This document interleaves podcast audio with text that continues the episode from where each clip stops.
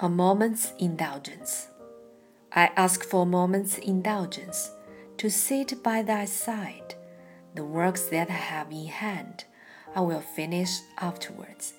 Away from the sight of thy face, my heart knows no rest no respite, and my work becomes an endless toil in a shoreless sea of toil.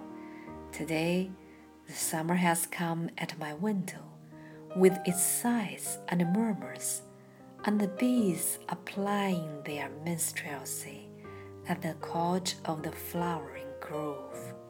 Now it is time to sit quiet, face to face with thee, and to sing dedication of life in this silent and overflowing leather.